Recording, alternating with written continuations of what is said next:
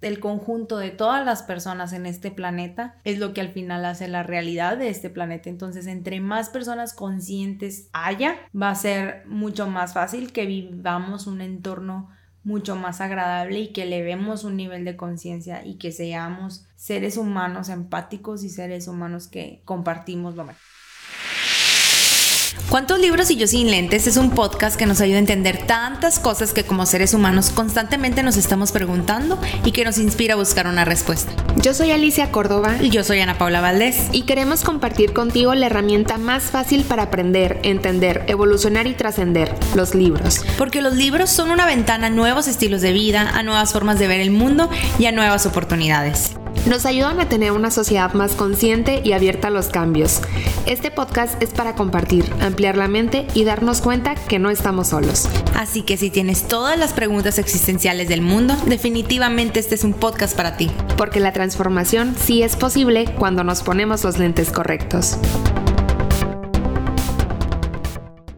Hola a todos, bienvenidos a este nuevo capítulo de Cuántos libros y yo sin lentes. Muchas gracias por estar acompañándonos un miércoles más, por estarnos escuchando. Y el día de hoy, como siempre, estamos muy emocionadas de compartir con ustedes las lecciones de vida de el libro que leímos esta última semana.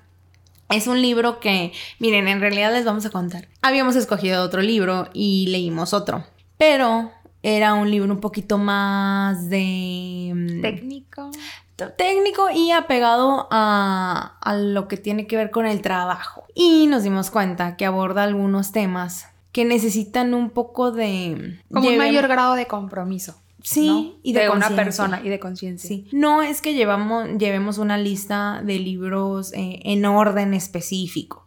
Sí, tratamos de que sea coherente. Sin embargo, cuando estábamos leyendo dijimos, oye, sabes que hay temas que todavía no hemos abordado y que son bien importantes y en este libro ya te lo está como que pidiendo que ya lo tengas, etcétera. Y dijimos, no va a ser muy congruente que digamos hablar de eso si nunca hemos hablado de esto que requiere. No les vamos a decir de qué se trata para no estropear la sorpresa, ¿verdad? Ni qué libro es tampoco. Ni qué libro es.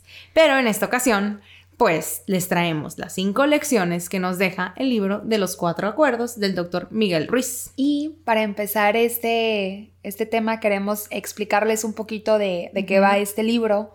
Es básicamente de la cultura y de la filosofía tolteca, ¿no? Ellos al, al iniciar el libro nos explican y nos hablan cómo esto fue escondido por mucho tiempo eh, para la humanidad. Estas enseñanzas, ¿no? Precisamente como esta filosofía o forma de, ver la vida, ¿no? Sí. Y también recalcar o tomar en cuenta que las culturas o se basaban en, ideas espirituales, de que existía algo más, pero eran muy respetuosos en, todos los sentidos de, otras culturas o de otras personas que se dedicaban a, a, dejar ese mismo mensaje en la tierra. Entonces, realmente eh, nos parece importante y sobre todo ahorita que decías, o sea, nos faltaba hablar de algo para pasar a otros temas y es precisamente eso.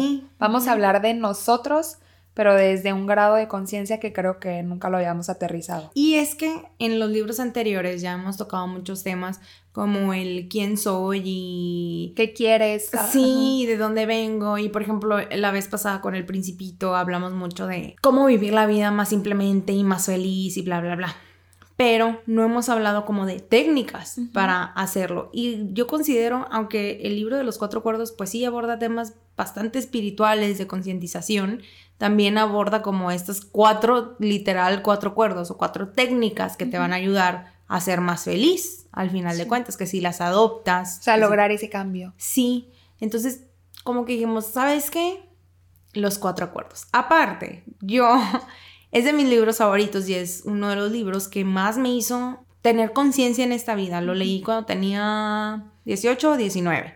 Entonces como que me abrió el panorama y dije, ah, ok, hay esta forma de vivir. Y si yo sigo estas em, como... Enseñanzas. Sí, como estas enseñanzas, pues me va a ayudar a, vivir mejor. Y realmente sí, me hizo una persona más consciente y me hizo como tratar de hacer otras cosas en mi vida. Obviamente no lo sé cumplió al pie de la letra. Más ahora que lo leí me di cuenta que no, no lo sé, no los he seguido. Pero resulta y resalta que le digo aquí a mi amiga oye, ¿qué te parece si leemos el Cuatro Acuerdos? Porque nos va a ayudar como que a, darle pie a todos estos temas que también queremos abordar más adelante. Y la verdad es que es un, yo siento que los Cuatro Acuerdos es un must, eso es un libro que tienes que leer. Y cuando le he dicho a la gente que si lo ha leído, la mitad o menos de la mitad me dicen que ya lo leyeron. Todo el mundo sabe cuáles los cuatro acuerdos, pero la menos de la mitad me contesta que sí ya lo leyó. Entonces, ¿qué te parece si lo abordamos?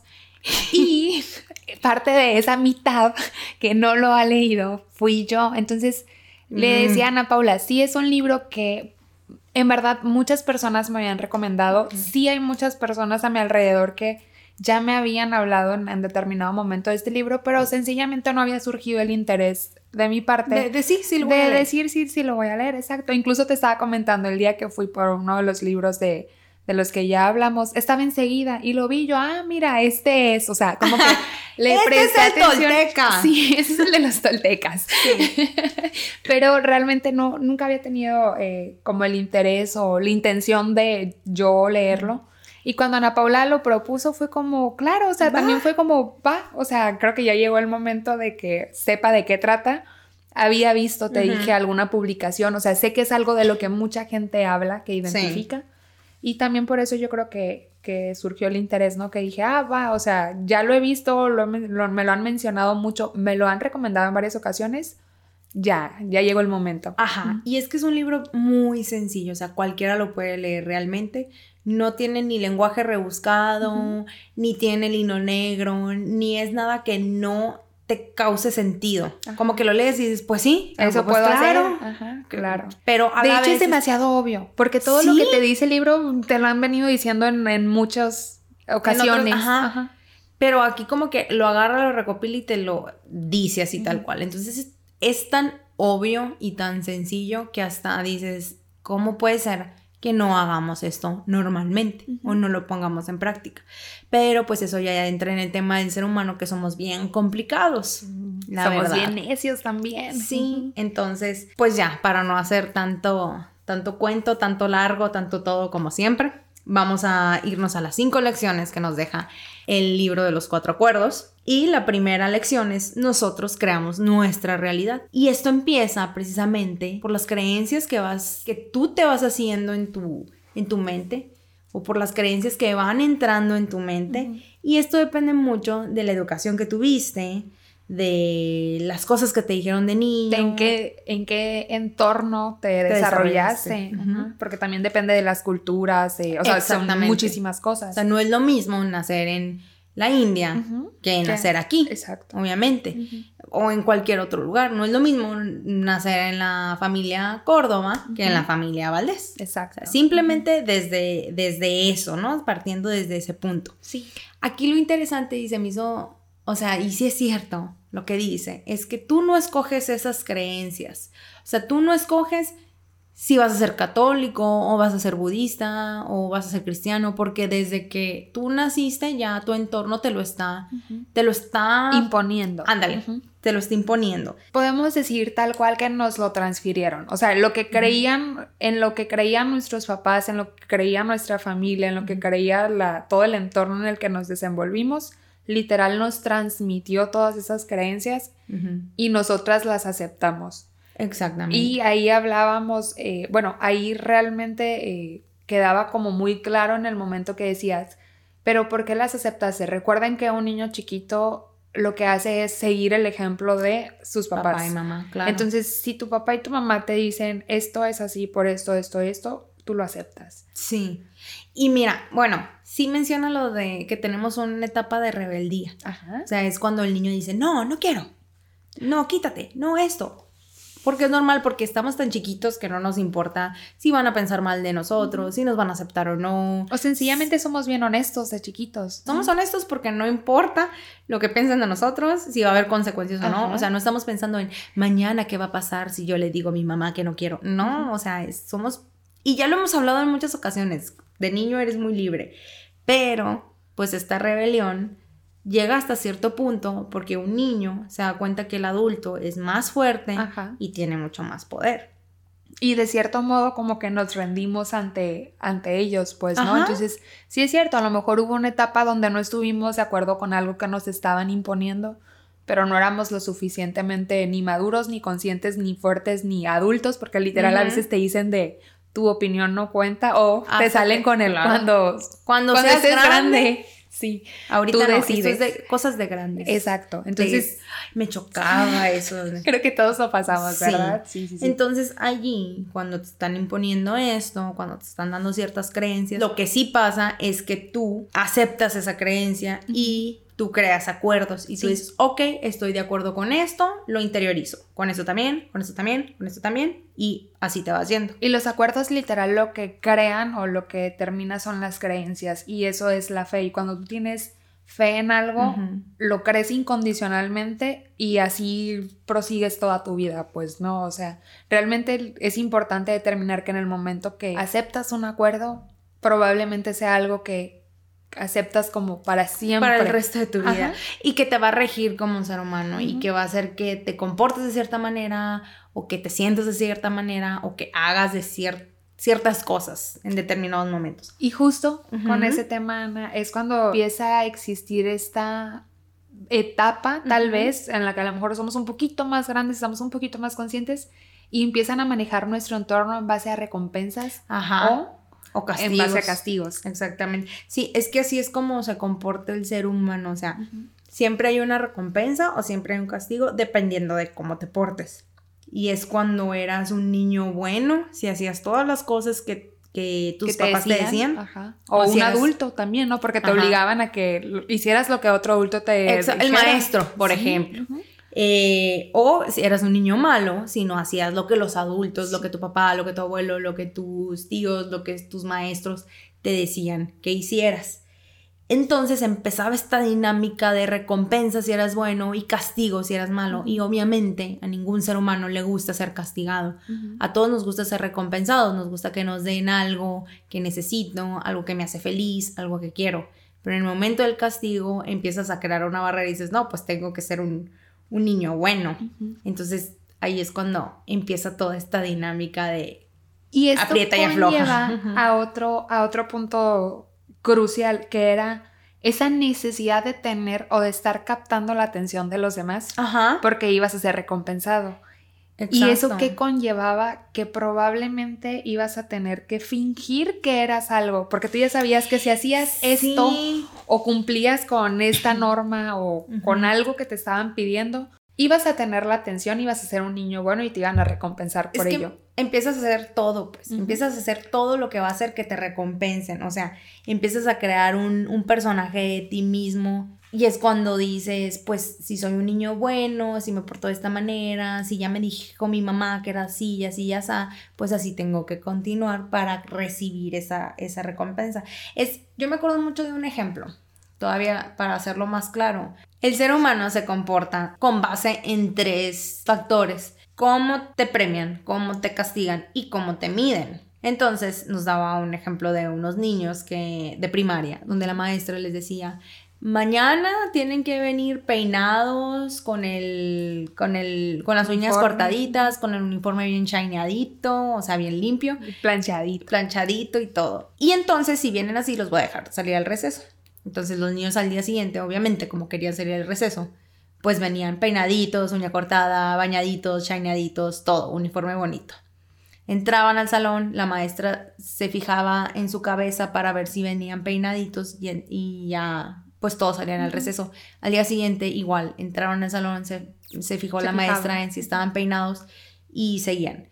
Ya para el tercer día, ¿qué crees que es lo que hacen los niños? Pues ya no van limpiecitos, ya no van chaineaditos, lo que van son peinaditos. Ya, la, ya la camisa traía chamoy. Sí, el día anterior ya no estaba planchada. Entonces, aquí la cosa, y es un ejemplo muy simple, pero me hizo pensar mucho. Ahí se va al, al hecho del peinado, ¿no? Entonces, como me están midiendo nada más el peinado, pues voy a estar siempre peinadito. Pero si ya lo traspolamos a la vida real, es, ¿qué es lo que la sociedad está aceptando?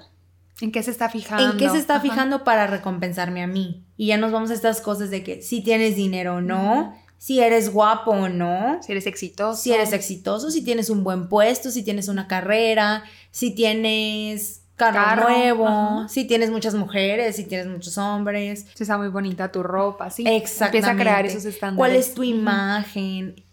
Entonces, tú empiezas a hacer todo lo posible por cumplir con esos estándares, exactamente. Entonces, como ya lo hemos visto en otros libros, realmente todas esas cosas no es lo que te hace feliz en realidad.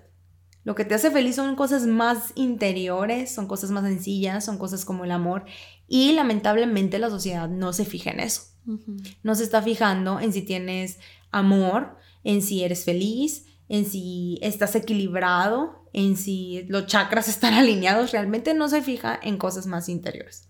Se está fijando en eso y es cuando haces tanto que empieces con esto, con este perfeccionismo. Pero viene de ese sistema de creencias, ajá, que muchas veces a lo mejor no las escoges, pero tampoco te, te, opusiste a ellas y las aceptaste a fin de cuentas. Y ya estás en este mundo, ya estás adaptado. Y la cosa es que viene de tan atrás que hemos estado creando este mundo y los seres humanos creamos estas enseñanzas, por así decirlo, o estas percepciones, nos las tuvimos y con base en ellas empezamos a crear el mundo. Y eso es a lo que le damos valor. Y este perfeccionismo hace que dentro de nuestra mente exista un juez y una víctima.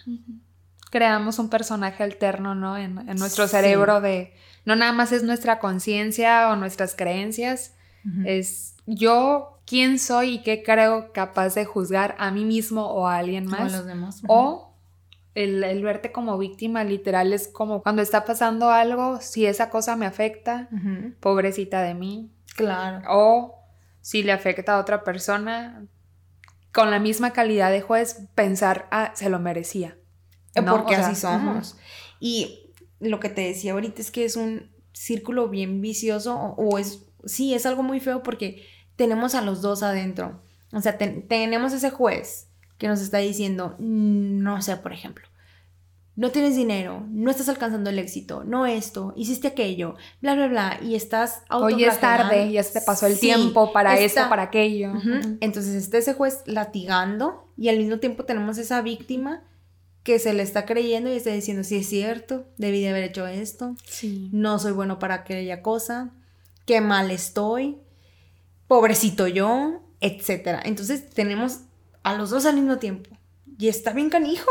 Y justo ahí es donde viene la lección, Ana. Creamos nuestra propia realidad en base a, a ese desafío que tenemos de ser valientes y acabar con todas estas creencias que ya somos conscientes que no son no son ni siquiera reales, pues, ¿no? O sea, de entrada una creencia, una opinión, es muy subjetiva. Es algo muy tuyo. Ajá. Viene desde una creencia que a lo mejor es muy similar a la que te dijeron a ti y eso no quiere decir que sea la idónea o es diferente y aunque una y la otra no tengan nada que ver, puede que las dos estén mal. O sea, creo que hasta que no tenemos esa capacidad y ese valor de uno, de reconocer que lo que creemos o lo que venimos o lo que traemos está mal y que tenemos que cambiarlo, no vamos a hacer o no tenemos la capacidad de decir esto está bien o esto está mal. Exactamente.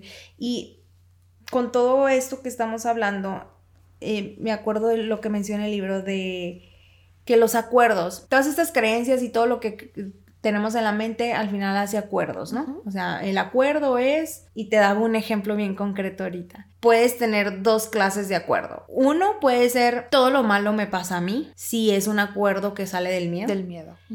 Pero si hay un acuerdo que nazca del amor, por ejemplo, es, no es todo lo malo me pasa a mí, más bien es, todo pasa por algo. Es exactamente lo mismo. En las dos, la, misma en las dos situaciones, ajá, en las dos situaciones te va a pasar algo porque pues así es la vida, pero depende del acuerdo que tengas, si es todo lo malo me pasa a mí o todo pasa por algo, la perspectiva cambia y tu mundo cambia. Y eso es importante como recalcarlo porque ahí es cuando estamos creando nuestra realidad. Entonces tú sabes qué tipos de acuerdos, bueno, más bien no es cierto, no sabes, qué tipos de acuerdos, sí. Entonces, ese es otro punto importante. Hay acuerdos, puedes tener muchos acuerdos en la cabeza, en tu mente, y puede que sean contradictorios. Entonces, con estos acuerdos contradictorios en tu mente, empiezan todas estas crisis y empieza esto como que, ay, no sé cómo me siento, estoy agobiado, etc. Y justo en ese momento es cuando hay, puede haber una disrupción en que agarraste conciencia y agarraste conciencia de que algo no andaba bien y empezaste a ver qué clase de creencias tienes, qué clase de acuerdos. Y ahí es cuando ya puedes tú cambiar y hacer algo para cambiar, tomar responsabilidad. Pero también puede pasar que simplemente te sientes infeliz y nunca tomaste conciencia y no haces nada, entonces vas a seguir así. Y que justo dice algo de eso, que dice que precisamente el acuerdo más importante son los que haces contigo mismo. Y, o sea, lo que haces contigo mismo obviamente se refiere no a la influencia que, de los acuerdos que ya vienen en ti, sino a ese compromiso de, de concientizar y de observar y de analizar todo lo que está pasando a tu alrededor y hacer tus propios acuerdos. Exactamente. y precisamente el libro lo que te menciona es que si tú llevas a cabo los cuatro acuerdos de lo que se trata, te va a ayudar mucho a romper con los viejos acuerdos que te hacen daño ahorita.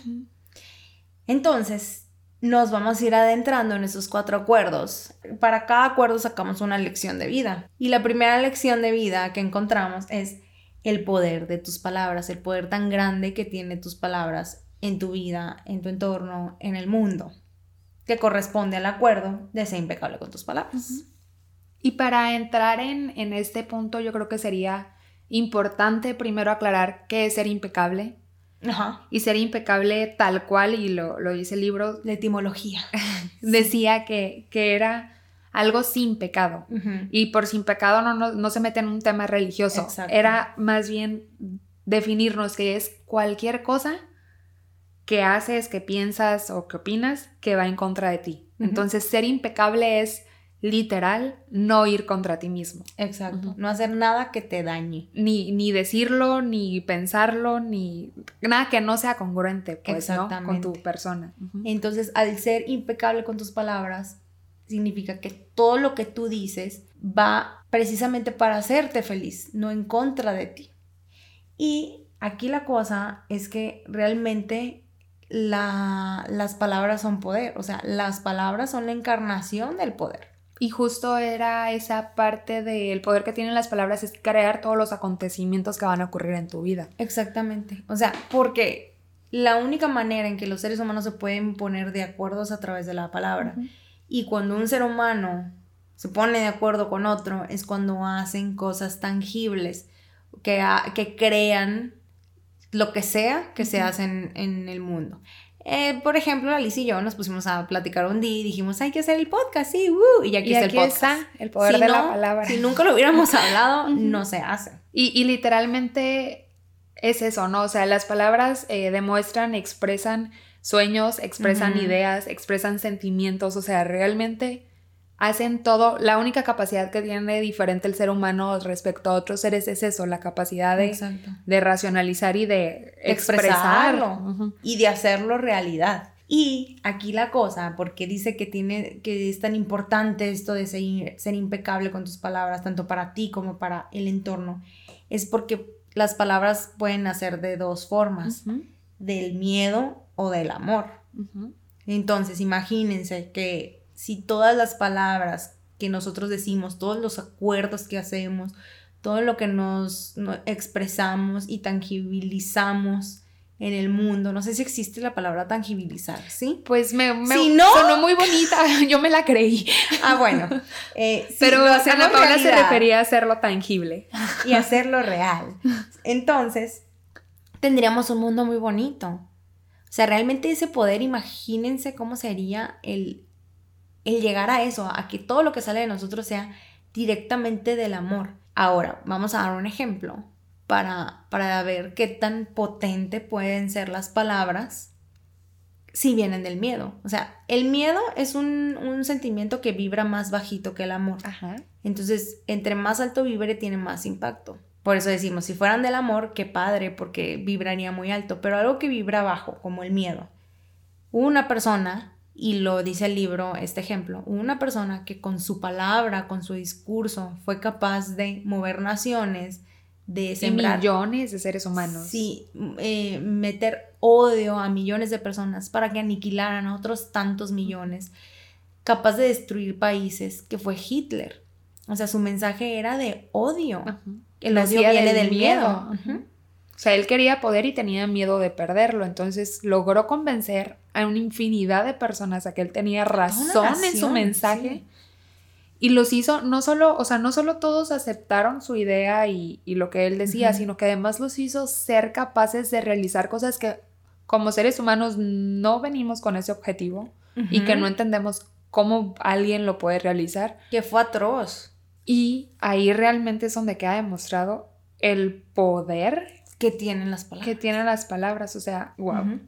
Entonces, algo que también menciona es no nada más las palabras que le dices a las otras personas, lo que te dices a ti mismo, porque lo que te estás diciendo a ti constantemente va a hacer que tú estés preparado para recibir ciertas cosas del exterior. Y aquí también menciona, como mencionábamos en el del principito, lo de las semillas. Las ideas, las creencias, todo esto son como semillas que van a germinar en tu mente.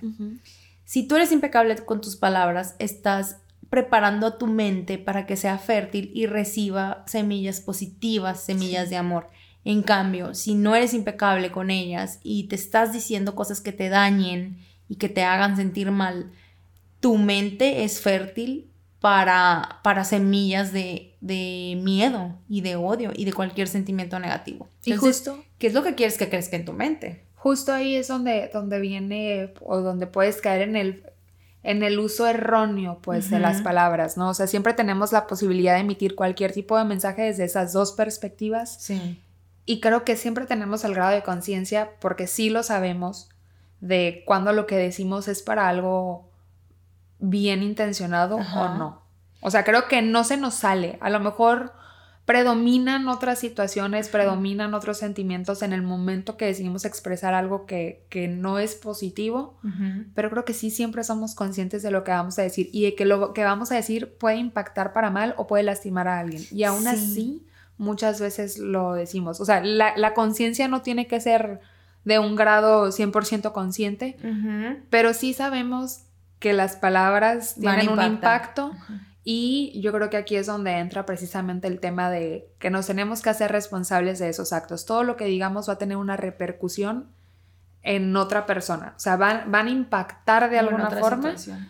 Y tenemos que ser conscientes y tenemos, o sea, lo importante, el ser impecable con tus palabras, viene desde ese grado de conciencia de ya soy un adulto, ya existe un grado de madurez en mí en mi persona y puede ser una madurez emocional, una madurez física, en el cual no puedo escudarme con el se me salió. O sea, ya, ya Hay que tomar esa responsabilidad. O sea, ya tienes que cuidar lo que dices y si lo que dices no es algo agradable o tienes impacto negativo en otra persona, también está el tema de, pedir disculpas, ¿no? De aceptar que, que, la regaste que tus palabras no fueron adecuadas. Y ahorita ah, platicábamos antes de, empezar a grabar del ejemplo que mencionaba el libro de la niña esta que, que no tenía, que la mamá un día llegó muy agobiada y le dolía mucho la cabeza. Le dijo, ya cállate, cantas muy feo y en realidad ni siquiera eso era lo que le quería decir y cómo eso impactó a lo largo de mucho tiempo. Yo no digo, y me queda claro que, o sea, que un día llegas, estás estresado, te agobia algo, tengas una reacción y digas algo que a lo mejor no es lo idóneo. Pero sí creo que es muy importante que parte de esa conciencia de cuidar lo que decimos también está que si ya dijimos algo malo, tengamos esa responsabilidad y tomemos esa acción de irle a decir a la otra persona que no era nuestra intención hacerlo sentir así y, que eso no repercuta, no se quede sembrado. Imagínate si es en un niño, eso repercute por para toda la vida. tiempo, ajá. Y si es un adulto, si es un compañero de trabajo, si es, o sea, tu pareja. Evitar, ajá, evitar ese ese conflicto de lo que puede estar sintiendo la otra persona, nada más porque yo no aclaro que está mal lo que dije, pero que puedo aclarar que no lo hice con la intención o me sentí abrumada o puedes mejorar la situación. Qué, qué importante es eso que dices, porque normalmente podemos llegar a ser bien orgullosos y aunque sabemos que soltamos el veneno así, pero mira, a chorro. De todos modos decimos, no, mejor ah, lo dejo pasar. Y... Me acordé del meme de yo dando mi humilde opinión. Sí, de la víbora. ah, pues eso. Tal cual, tal cual, eso pasa. Ajá. Entonces, esa, ese poder tomar responsabilidad de las cosas que, que decimos porque sí es cierto, somos seres humanos y se nos va a salir. O sea, vamos a tener una emoción muy fuerte y podemos regarla. Y realmente ahí el, el punto dice, bueno, siempre tienen un impacto y que no se nos olvide que a lo mejor después de soltar esa palabra nos vamos a sentir mal. Y aquí viene otro punto importante que, que, toca el libro, que dice, acuérdate que es, este grado de conciencia es uno, es poco a poquito, o sea, vas trabajando sobre ello, vas quitándote todo lo anterior, pero es sin juzgarte y sin culparte. Exactamente. Y, y, creo que ahí por eso es importante reconocer que a lo mejor estuvo mal lo que dijiste, no me voy a latigar, no voy a echarme la culpa, no voy a decir qué mal Alicia. No va a empezar el juez y la víctima. No, sencillamente, ¿qué sigue? O sea, toma acción, ve y pide una disculpa. Pídete una disculpa a ti, de entrada, para que contigo, con tus creencias, estés tranquila y pídele una disculpa a la otra persona y creo que, que esa sería una muy buena forma de que podamos empezar como a encaminarnos en esta lección, ¿no? O sea, para que este acuerdo sea un pilar o algo importante en nuestra vida, debemos de ser conscientes de todo eso. Me parece muy bien lo que dices. y nada más para rapidísimo mencionarlo y cerrar con, este, con esta primera lección es que el peor veneno que existe para la impecabilidad de nuestras palabras es el chisme. Sí. Que es sabroso, que nos gusta a todos, que de repente no puedes evitar escucharlo, pero realmente te puede te puede causar mucho daño, no nomás de la persona que te están diciendo el chisme, sino de ti, porque tú te estás envenenando y tú ya estás creando juicios de otras personas. Tú te estás quedando con todo eso. Precisamente el, punto anterior es, ¿quién eres tú? O sea, ¿quién eres tú para señalar lo que está bien o no está bien en la vida de alguien más? Exacto. ¿Quién eres tú para difundirlo? O sea, si no te consta, y aunque te constara, y aunque te constara, o sea, no es tu vida. Estás sembrando algo de odio en otras partes, entonces imagínate si estás sembrando odio por ahí, eso al final de cuentas regresa a ti de alguna manera. Sí. O te envenena a ti el alma. Entonces, la manera de cortar el chisme es que, primero tratando de evitar oírlo. Segundo, si de plano ya no, porque pues tampoco si estás en la mesa con tus amigas en el cafecito, en el café. no vas a decir, hey chicas, los cuatro cuartos dice, porque te van a correr. No, y aparte eso es desde la conciencia de cada uno, pues no, no puedes obligar a otra persona que piense igual que tú. Entonces, si está el chisme ahí, lo primero que tienes que hacer es, bueno, pues ya lo estás escuchando, es no interiorizarlo, o sea, no creértelo. No absorberlo. sí. Y segundo, no difundirlo. Sobre que quede, que muera contigo. Yo creo que eso es, es, es un cliché, pero siempre ha quedado ahí, ¿no? De o sea, el chisme se acaba cuando la gente deja de hablar de ello. Claro, por supuesto. Y aquí venía una parte que se me hizo súper padre en el libro, que tiene que ver con el, tema del mitote. Yo no sabía de dónde venía la palabra mitote. Ah, sí. Y aquí en el libro expresan eh, que mitote, o sea, ellos le pusieron, los soltecas le pusieron mitote, mitote a cuando muchas, muchas personas, hablan al mismo tiempo acerca de una cosa. Entonces de ahí viene un mitote. barullo. Y también dicen que en la mente tenemos mucho mitote de repente, cuando son todas nuestras creencias al mismo tiempo hablando. ahorita que hablábamos del chisme, me acordé del mitote y pues mira qué sabios los toltecas. Sí, ¿verdad? Y nos vamos a pasar a la tercera lección de vida que encontramos que es nada de lo que los demás hacen es por ti. Que le pega al, al ego. sí. Sí, porque realmente justo para empezar a entender este tema, lo primero que tienes que tener claro es que no eres tan importante. O sea, no todo lo que pasa es por ti, pues no todo lo que hacen los demás es por ti. La, importancia personal en sí lo que significaba es que considerábamos que todo giraba a nuestro alrededor y es la primera creencia que nos tenemos que quitar de la cabeza, o sea, ni gira el mundo a tu alrededor, ni lo que los demás hacen están siendo el reflejo de ti o de tus acciones o de lo que tú esperas o de lo que tú piensas o nada. Es como si entras a una habitación y todo el mundo se sale y en automático dices, se salieron por mí. Me odian, no me quieren, les caigo gordo. Entonces ya te empiezas a hacer un montón de ideas en la cabeza y mijito, pues puede ser que ya tenían, ya habían dicho que se iban a salir, no es por ti. Sí. O sea, realmente es es por ellos. O sea, cuando una persona decide hacer algo, decirlo, bla, bla, es porque lo cree, porque quiere, porque ellos están decididos a que eso es lo que va a pasar por ellos, no, por, alguien más, menos por ti. Aquí tiene mucho que ver con el que no queremos ser rechazados. O sea, todo esto de que me tomo todo muy personal, pienso que todo es por mí, pienso que la cara choca es por mí, pienso que me gritan por mí. Es por ese miedo a ser rechazado. Es por ese miedo a ser rechazado. Exactamente. Y viene todo esto del premio y castigo, pues, porque como siempre quiero que me premien, siempre quiero que me recompensen y al momento en que algo está pasando que me está pegando a mí y me lo tomo personal, le estoy dando este poder al, o estoy pensando que voy a ser rechazado por los demás. Y aquí precisamente la clave consiste, o lo, dice el mismo libro, en tratar de ser inmune a todas esas creencias o pretensiones de lo que están haciendo los demás. ¿En qué sentido? Hablaba en dos, dos aspectos uno como un don, o sea, como algo que debes reforzar en ti, que sea tal cual una virtud, virtud tuya. No quiere decir que seas indiferente, pero quiere decir que si alguien llega y expresa alguna opinión que no es bien tomada por ti, digas, tranquila, no es por mí, es, por, ella. Persona. y, y, sí, o sea, obviamente no quiere decir que te tengas que aguantar a que alguien o todos vengan y te, digan algo, etcétera. Pero sí, yo creo que, Pero cómo te tomas las cosas. Y sabes que siempre va a haber situaciones en que en que vas a estar expuesto a que otras personas te puedan insultar o te puedan decir algo.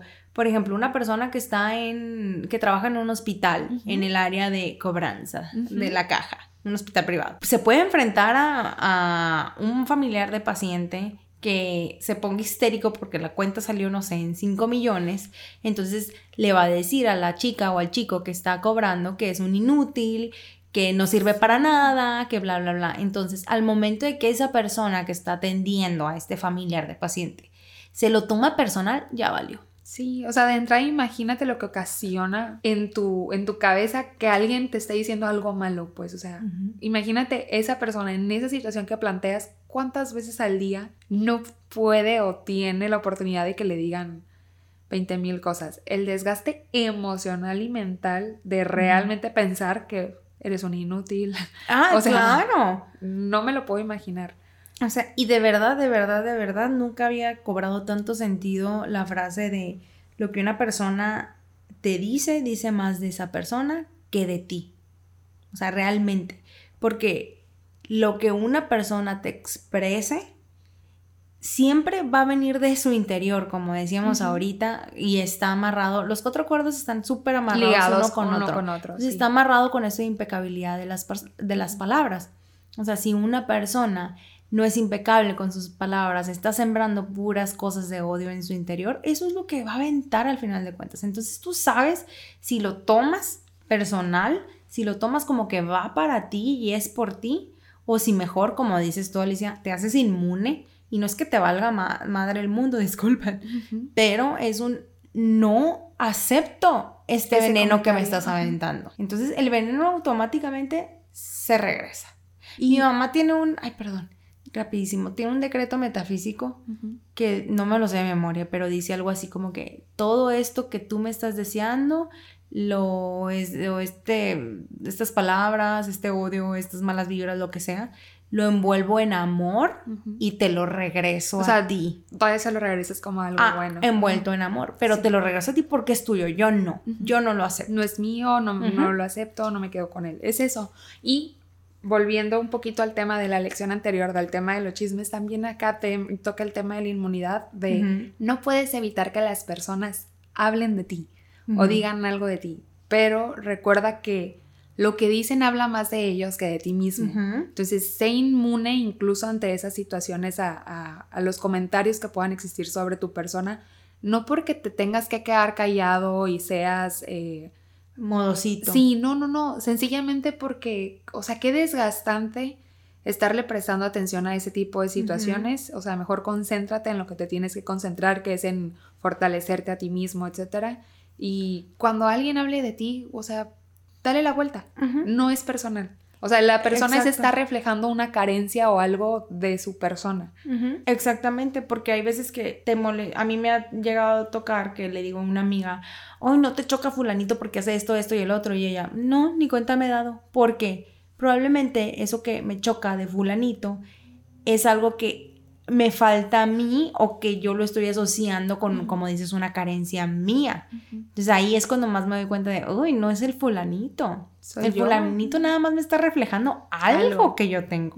De verdad, no se tomen nada personal. Es demasiada energía invertida en tomarse las cosas personal. Mejor. Y sé que suena súper fácil decirlo, pero es que cuando, cuando lees la verdad del libro, todo es muy obvio.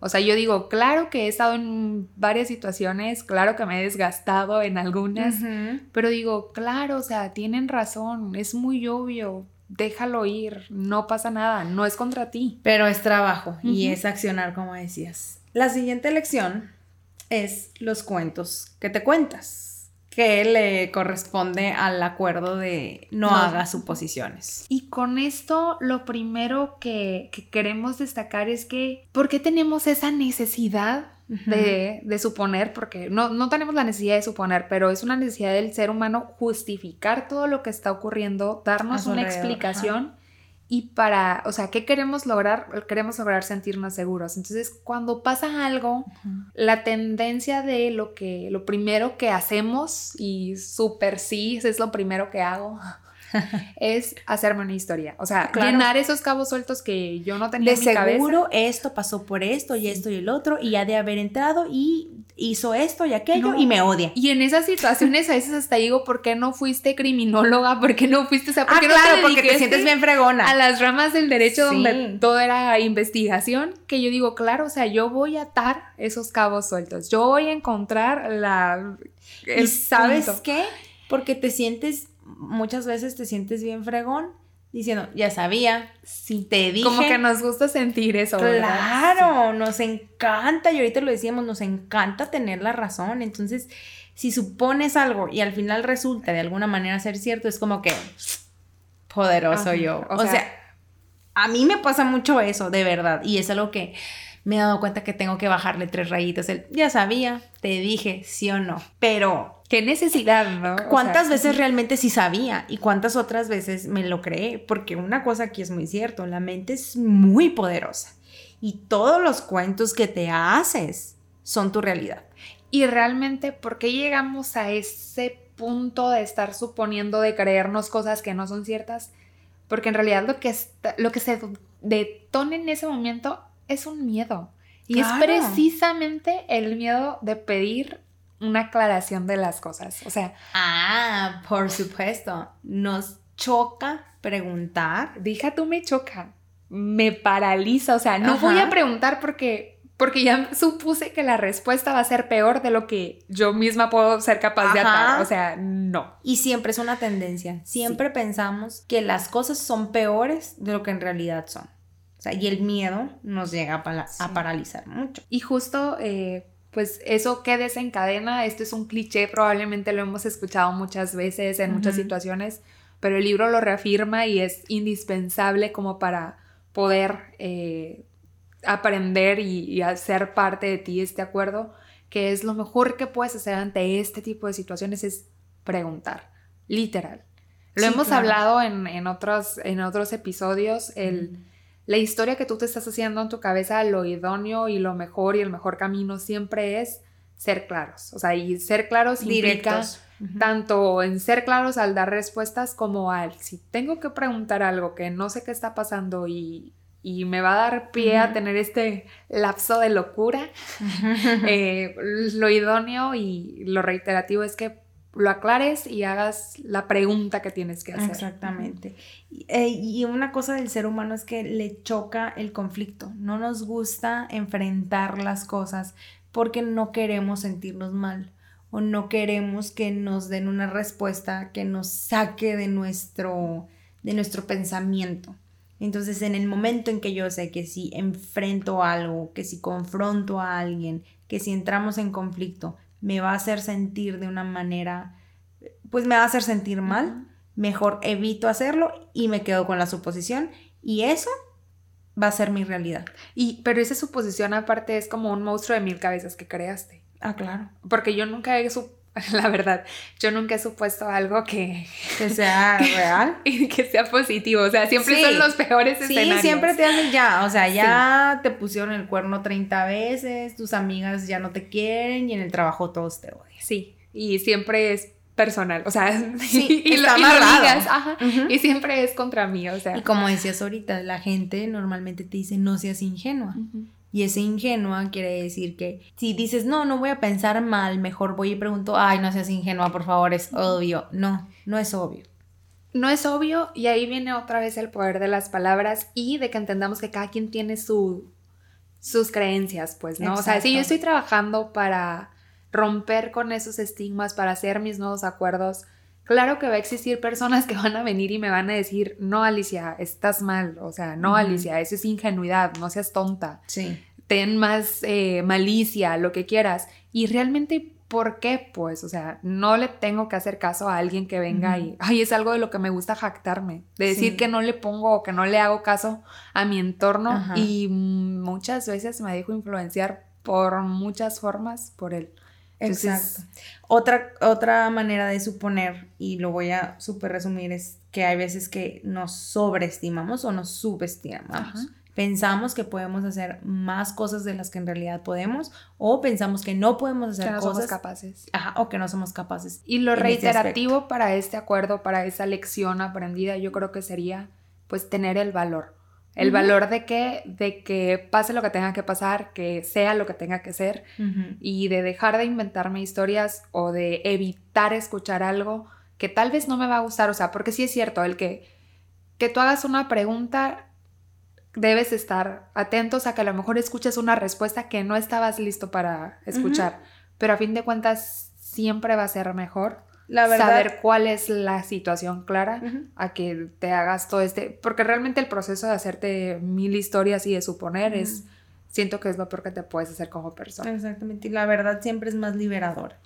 Y la última lección de vida que tenemos, tal cual, el cuarto acuerdo, que es a siempre lo máximo que puedas. O sea, siempre da lo mejor de ti, ni más ni menos. Literal implica eso, o sea, cuando tú estés en una situación y dices, ¿por qué no hice, me desgasté haciendo más, bla, bla, bla?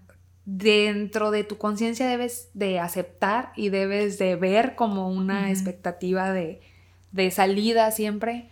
Que hiciste lo más que podías hacer estando en esa situación. Entonces, cuando hablaba de ni demás, era de si hablo en una situación en la que físicamente no me encuentro en mis mejores condiciones y digo, ¿por qué no corrí el maratón de 5 kilómetros que hubo la semana pasada? Qué pues maratón tan cortito, amiga. Perdóname, es que los otros se me hicieron imposibles. Pero sí, ¿por qué no lo hice? Sí, sí, sí, o sea, yo hablo de algo aquí local, algo cortito. ¿Por qué no lo hice? Sencillamente porque no estaba preparada físicamente para hacerlo. Entonces no puedes hacer de más. No te exijas, no tienes que hacerlo. Es que cuando haces de más se te va energía ahí. Sí. Y cuando haces de menos es cuando empieza el juez a reprocharte. O sea, porque no hiciste esto? Qué bárbaro, pudiste, ta, ta, Te quedaste debiendo. Exactamente. Si haces. Hay veces que si haces de menos es porque no estás en el lugar adecuado. Porque si quieres hacerlo, pero de plano no te sale, es que no estás en el lugar adecuado y tienes que estar alerta a eso para cambiarlo, para poner acción en eso y cambiarlo. En cambio, cuando haces de más y tampoco estás preparado, estás mermando la energía a otras cosas que sí puedes hacer. ¿no? O sea, estás forzando todo el aparato mental, físico, emocional, o sea, todo ese desgaste. Exactamente. Por algo que no es lo óptimo o que no es bajo lo que querías ir. Y con ese tema venía un, un ejemplo en el libro donde una persona va a un templo eh, de budista y llega y le pregunta como a su maestro. Él está en busca de tranquilidad y de paz mental, ¿no? Sí. Y le dice, si medito cuatro eh, horas, al día, ¿en cuánto tiempo voy a encontrar como el secreto y voy a estar tranquilo? Y, ajá. y el, el, maestro le dice, en 10 años. Entonces se queda pensando y dice, bueno, y si invierto ocho horas al día, ¿en cuánto tiempo voy a lograrlo? él, él dijo, ah, bueno, matemáticas años datos el punto es que le contesta el maestro en 20 años. Y él dice, ¿por qué en el doble del tiempo si le voy a dedicar más? El doble de tiempo. Ajá. Entonces le dice, porque literal lo que estás haciendo es que no es, estás sacrificando tu vida, tu alegría y todas las cosas cuando en realidad lo que debes hacer es estar presente, vivir, ser feliz y amar. Exactamente. Entonces, creo yo que no se trata de forzar las cosas, no se trata de qué necesito para cambiar esto, qué necesito, no, se trata de que recordemos que tenemos que vivir y que para vivir, pues primero es la intención de, pues quítate tantos prejuicios, sé feliz, haz lo que quieres hacer, rompe esos paradigmas, esas creencias que sabes que no te están haciendo feliz, ten ese compromiso contigo mismo de cambiarlas y ve esta nueva forma. Sí, y de accionar en la medida en que tú puedas. No se trata de, quedarte mermado ni dar menos, sino de verdad que puedas hacer lo más que tú puedas sin quitarte energía en otros aspectos. Y este acuerdo es como un, como el que cierra, ¿no? El que hace que, que puedas realizar todos los demás, porque no siempre vas a estar en condiciones de estar cumpliendo con los cuatro acuerdos porque es muy difícil, porque tienes un pasado y tienes un bagaje lleno de creencias, lleno de costumbres y lleno de hábitos que no son esos, pero da siempre un poquito de lo que puedas. Y justo, justo ahí estaba el, el tema de, o sea, como de romper, o sea, de tomar acción y romper los viejos acuerdos. ¿Para qué? Para que desde tu grado de conciencia o de dar lo más que, puedes, eh, ir mejorando. O sea, es una etapa que te va a llevar tiempo. Obviamente tiene que ser algo que tienes que estar repitiendo constantemente, que no te va a salir a la primera, que un día a lo mejor no usas las mejores palabras del mundo, pero si estás dando lo mejor de ti mismo, no te estás juzgando, dices, va, vuélvelo a intentar. Exactamente. Ve y pide disculpas y trata de que tus palabras la próxima vez salgan mejor. Exacto. Al final de cuentas, este libro lo que nos invita, y es mi opinión personal, que te decía ahorita, es a ser agentes de cambio. O sea, a que a partir de, de tú, de tu interior y de ti como persona, y de practicar esos acuerdos, pueda ser una persona más feliz y pueda ser una persona que comparte esa felicidad y ese amor al mundo, porque el conjunto de todas las personas en este planeta es lo que al final hace la realidad de este planeta. Entonces, entre más personas conscientes haya, va a ser mucho más fácil que vivamos un entorno mucho más agradable y que le vemos un nivel de conciencia y que seamos seres humanos empáticos y seres humanos que, compartimos lo mejor. Tienes toda la razón, Ana. Y con esta reflexión y este cierre, te pregunto yo a ti ahora. Ay, qué bueno. Ana Paula, ¿qué te ha dejado este libro? Muchas cosas, o sea, desde mis 18 años me ha dejado mucho, me ha dejado mucho grado de conciencia y de entender que, que realmente ser feliz es sencillo, no es fácil de hacer y que es algo que tienes que tomar acción todos los días para poder hacerlo. Sinceramente batallo mucho en lo de las suposiciones y yo creo que es en lo que más batallo y en lo de no tomarme nada personal. Como que de repente en eso es en lo que más y nada más volverlo a leer me reitera que ahí está, es sencillo, nada más hay que ponerse pilas y empezar a hacer las cosas. ¿Y a ti, Alicia?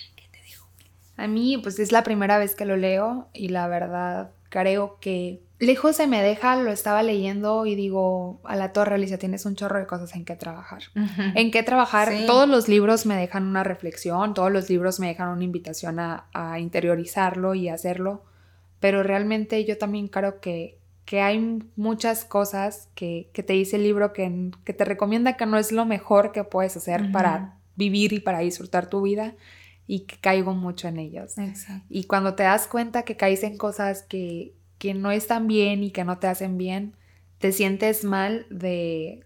Mi grado de conciencia de un tiempo acá como que está más presente y digo, pon ojo con eso, trabájalo, de verdad comprométete a ser ese, ese agente de cambio y es, es, o sea, cambias tú y cambia todo tu entorno. Exacto pero que existe ese compromiso y esa verdadera intención de, hacer algo por cambiar esto, ¿no? O sea, de repente puedo ser muy dulce y estar muy molesta y decir cosas que pueden herir mucho a alguien y digo, híjole, no quería hacer sentir eso. Sí creo que tengo la capacidad de ir a pedir disculpas, no me gusta hacer sentir mal a las personas, pero el tema de las suposiciones, ay Dios. Ay, Alicia. ¿Cómo te explico? Entonces, sí, sí me gustó mucho el libro. Muchas gracias por la recomendación, de Y pues los invitamos a todos a, que lo lean. Es un libro que tienen que leer. Ajá. A que lo lean y a que el que quiera y el que sienta que, está listo para hacer este cambio, pues ponga en práctica estos acuerdos y, y, lo tome como parte de su, de su nuevo mantra de vida o de este nuevo rumbo que quieran tomar. Entonces, si tienes un mitote en tu cabeza, definitivamente este es un libro para ti. Y recuerda que la transformación sí es posible si nos ponemos los lentes correctos. Muchas gracias por escucharnos un miércoles más. Nos vemos el otro miércoles. Gracias. bye.